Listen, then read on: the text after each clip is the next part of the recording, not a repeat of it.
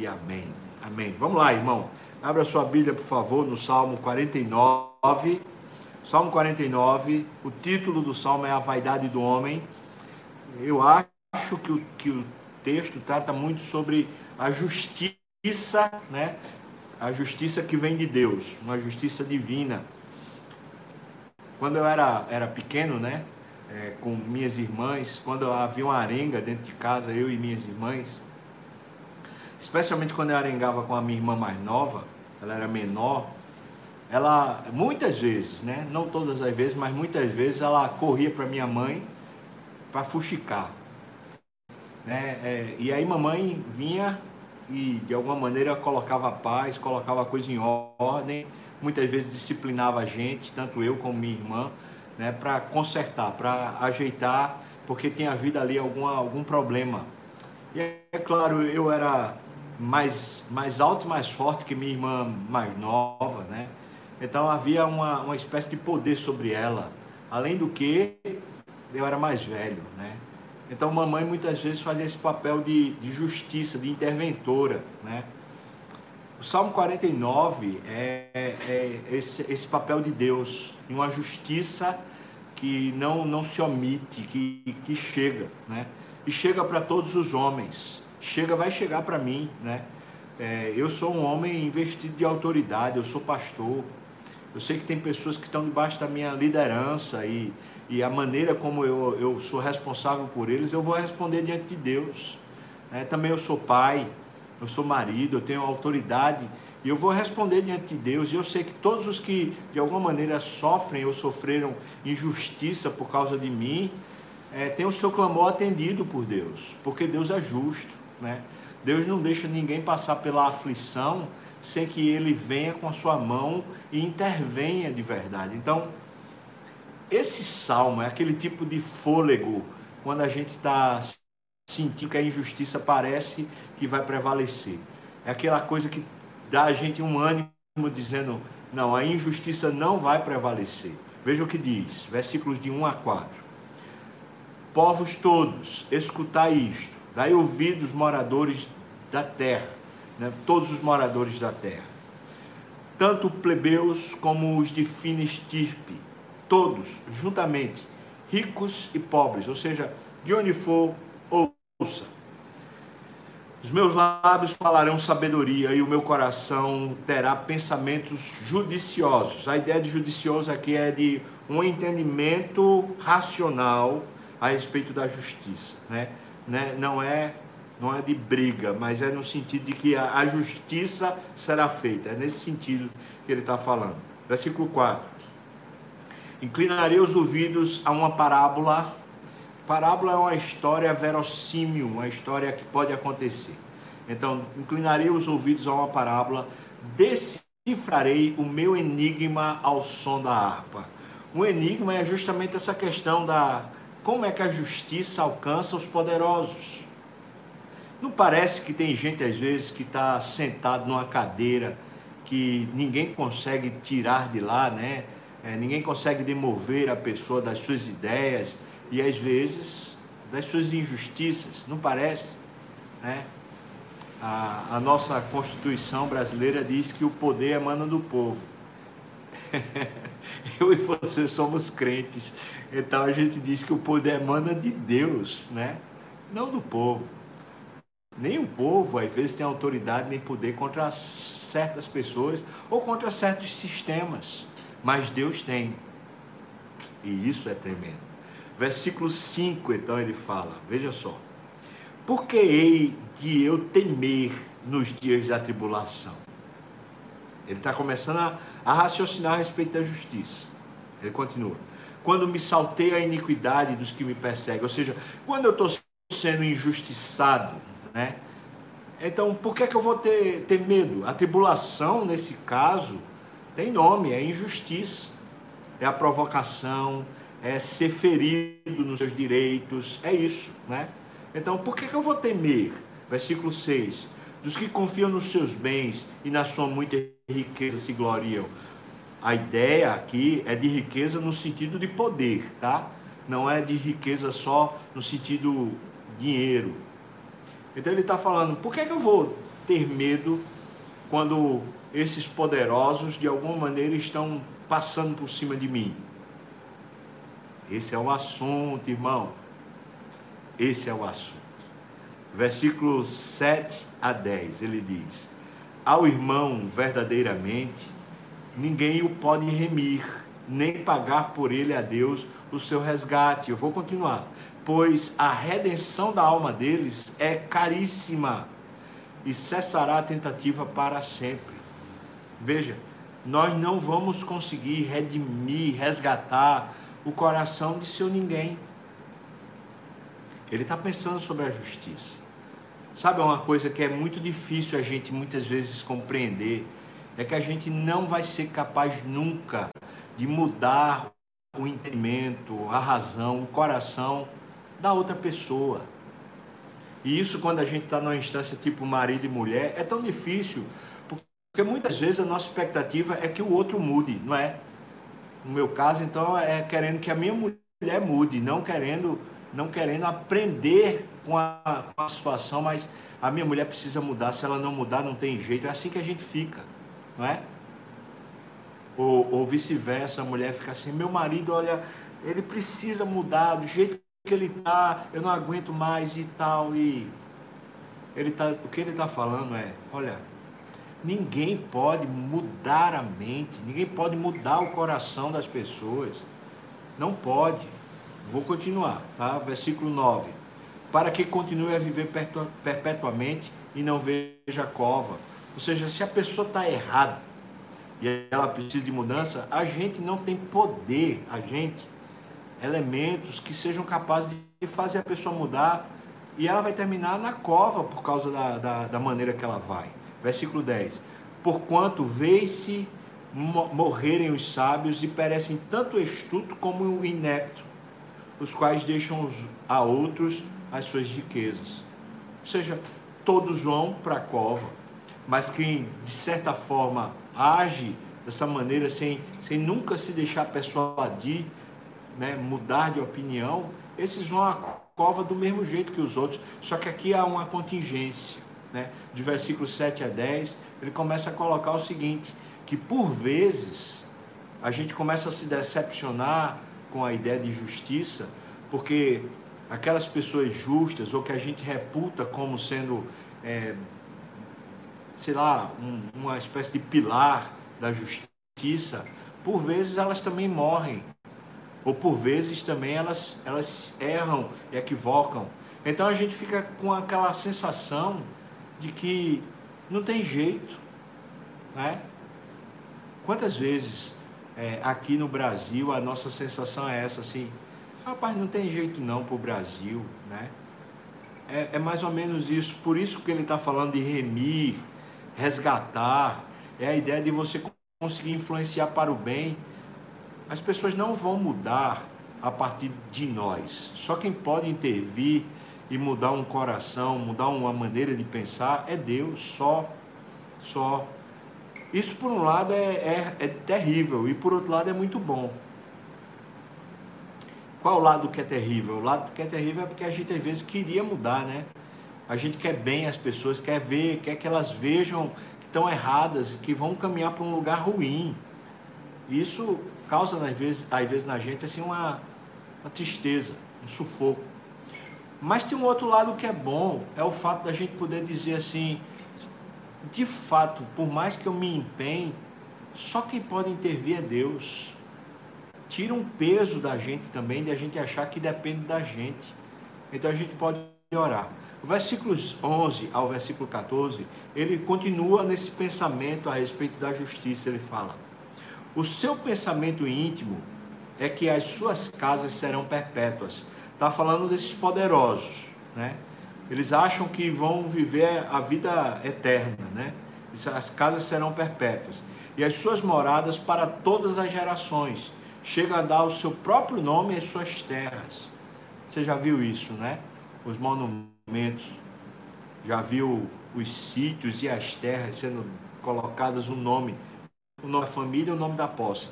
O que ele está falando é que as pessoas, enquanto estão no seu poder, elas pensam que, elas pensam que são inabaláveis, né? Versículo 12. Todavia o homem não permanece em sua ostentação. É antes como os animais que perecem. Isso é muito importante, irmão e irmã. Ninguém vai conseguir ficar nesse, nesse lugar incólume que ninguém consegue tocar. Ninguém. Ninguém. Versículo 13. Tal proceder, né, a pessoa que assim vive, pessoa que age como se fosse um intocável, tal proceder é estutícia deles. A palavra estutícia significa estupidez, tolice, é uma confiança falsa. Tal proceder é estutícia deles. Assim mesmo, seus seguidores aplaudem o que eles dizem.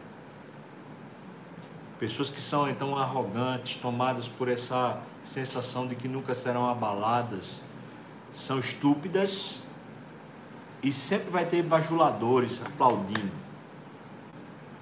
Versículo 14: Como ovelhas são postos na sepultura, a morte é o seu pastor. Elas descem diretamente para a cova, onde a sua formosura se consome, a sepultura é o lugar em que habitam. Que sentença gravíssima. Então eu, eu não posso eu não posso converter uma pessoa quando ela é arrogante, mas eu posso cuidar para eu não me tornar arrogante. Concorda, irmão? Você concorda, minha irmã? eu preciso tomar cuidado nas minhas instâncias de poder para que eu, eu seja humilde de coração. Porque quem é arrogante mora na cova. Ele está falando isso. O lugar onde habita é a sepultura. Os arrogantes destroem suas casas. Uma mulher arrogante é uma mulher tola que com as suas próprias mãos elas destroem as suas casas. Um homem arrogante é um homem inepto, é um homem estuto, a seu modo de agir destrói a casa. Da mesma forma, um pastor arrogante, ele destrói o rebanho, ele destrói a família da fé. Da mesma forma, um prefeito, um governador arrogante, ele destrói o estado, destrói a cidade. Um presidente arrogante destrói uma nação. Um um juiz arrogante destrói o sistema de justiça, destrói a Constituição. Você está entendendo o que a gente está falando? Eles moram na cova e eles, com o seu procedimento, eles estão cada vez mais próximos de serem sepultados. Isso aqui é muito precioso para mim. Isso é um respeito que eu preciso ter se eu tenho alguma autoridade que Deus colocou nas minhas mãos, eu preciso ter muito temor a Deus sobre como eu devo proceder com isso. Versículo 15. É como se fosse uma pausa. Ele fala assim: Mas Deus remirá a alma do poder da morte. Só Deus. E aí ele diz: Pois ele me tomará para si. É interessante, ou seja, se os poderosos estão me obstruindo, estão me humilhando, né? Se os poderosos estão me causando dano e prejudicando, aí ele está dizendo assim: eles vão para a sepultura por causa da arrogância deles, mas a minha alma será redimida, ou seja, eu serei colocado em outro lugar. Deus habita com os humildes. Você pode repetir essa frase? Deus habita com os humildes. Esse é um, é um legado nosso, ser humilde. É a gente aprender de fato a ter a autoridade de Deus e abençoar as pessoas com a autoridade. Quando a gente é firme, tem que ser firme por causa de Deus e não firme por causa dos nossos direitos. Não firme por causa do nosso, dos nossos postulados, das nossas ideias, mas firme porque Deus está dizendo para a gente agora você precisa ser firme. Do jeito que o chão tem que ser firme. A autoridade tem que ser o chão onde os, as pessoas mais frágeis se sintam seguras e elas possam pisar. Então o marido precisa ser esse, essa firmeza dentro de casa como um chão onde os filhos e a esposa têm, têm solo para pisar, tem garantia. A esposa precisa ser esse chão onde o marido, os filhos podem pisar e se sentirem seguros. Mas eu não estou falando para que quem tem autoridade humilhe, eu estou falando o contrário: quem tem autoridade se humilhe e não humilhe o outro mas Deus remirá a minha alma do poder da morte. Podem até passar por cima de mim, me humilhar. Eu sou um homem que tem autoridade, mas a instância da minha autoridade é pequena. Tem muitas autoridades sobre mim. Eu faço parte de uma igreja onde tem o presbitério todo sobre mim. Eu tenho o Supremo Concílio todo sobre mim. Então eu respondo a muitas pessoas na instância religiosa. Mas quando eu, eu passo para outras instâncias, por exemplo, em Recife, eu preciso respeitar os guardas, eu preciso respeitar é, os, as pessoas que estão investidas em autoridade, os juízes, eu preciso respeitar o, o prefeito, os vereadores, todos eles são investidos de autoridade sobre mim. Isso é humildade. Se eles fizerem alguma coisa má contra mim, aqui está dizendo: Deus remirá minha alma do poder da morte. Amém, irmão? Essa é a minha segurança. Versículos 16 a 20. Não temas quando alguém se enriquecer, quando alguém avultar a glória da sua casa não tenha temor quando alguém começar a se levantar e querer passar por cima de você. De certa forma, nós temos sofrido uma espécie de violência nos nossos direitos agora. Não é verdade? Mas não tema, não tema, não deixe o medo tomar conta de você. Versículo 17: Pois em morrendo, ou seja, esse, essa pessoa que está fazendo isso com você, em morrendo, nada levará consigo, a sua glória não o acompanhará. Ele vai responder ao juiz lá. E, e, esse poder efêmero da terra, ele não vai levar lá na presença de Deus, não. Ele vai responder. Continua, versículo 18. Ainda que durante a vida ele se tenha lisonjeado, ou seja, ele se autopromoveu o tempo todo, fez maracutaia, manipulou para se tornar importante, ainda que durante a vida ele se tenha lisonjeado, ainda que o louvem quando faz o bem a si mesmo, né, os bajuladores. Veja o versículo 19: irá ter com a geração dos seus pais, ou seja, ele vai descer a cova. E ele continua: os quais já não verão a luz. Eles vão responder diante de Deus. Todos nós vamos, na nossa instância de autoridade. Então, o policial que tem autoridade sobre mim, ele vai responder diante de Deus. O, o juiz vai responder diante de Deus.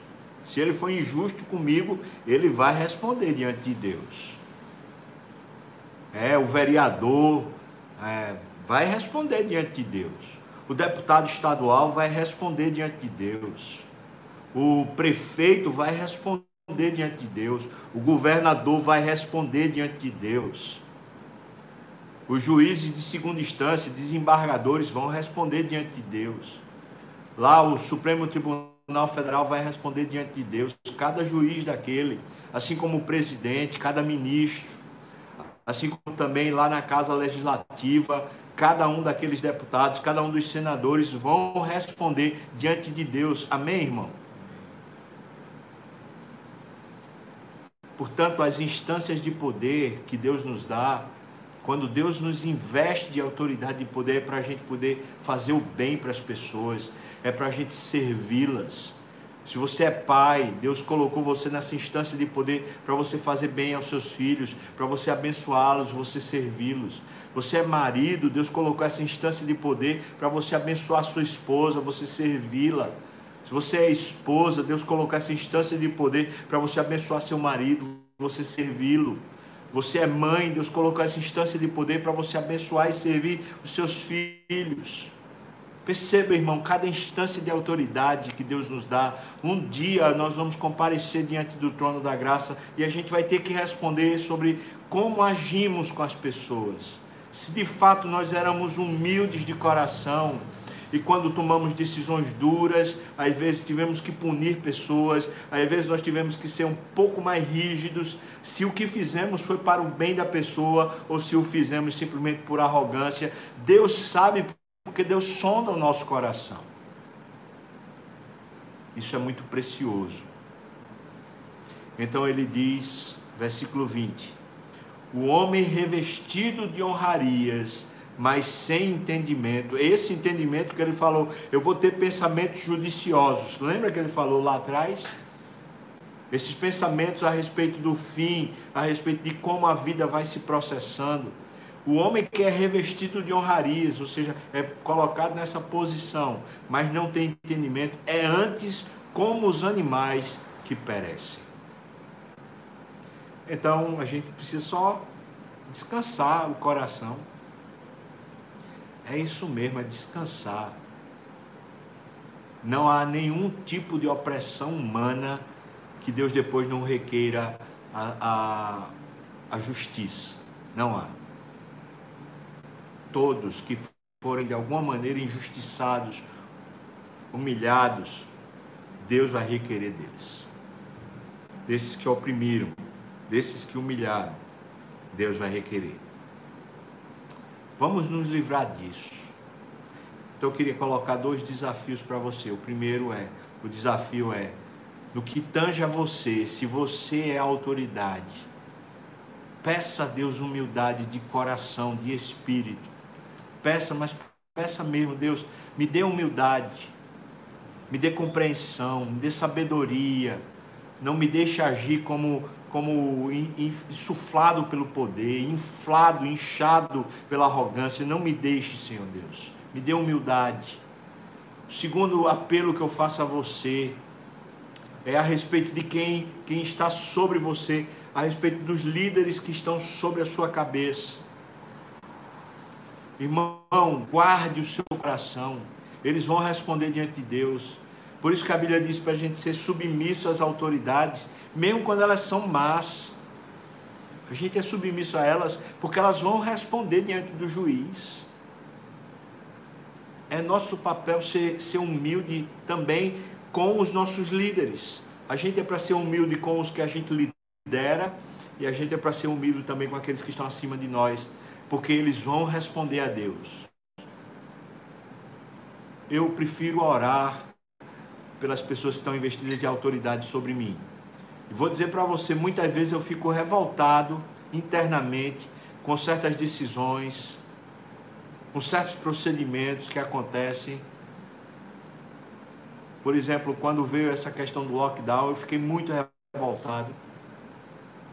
Eu, eu achei que isso era descabido do jeito, que, do jeito que é feito, é minha opinião pessoal mas eu simplesmente orei e continuo orando, pedindo a Deus que abençoe a nossa liderança, porque eles é quem vão responder a Deus por isso, ou não? Eles é quem vão responder. Eles vão responder pelas decisões que eles tomam e pelas motivações das decisões que tomam. Eles vão responder. Amém, irmão? Deus abençoe você.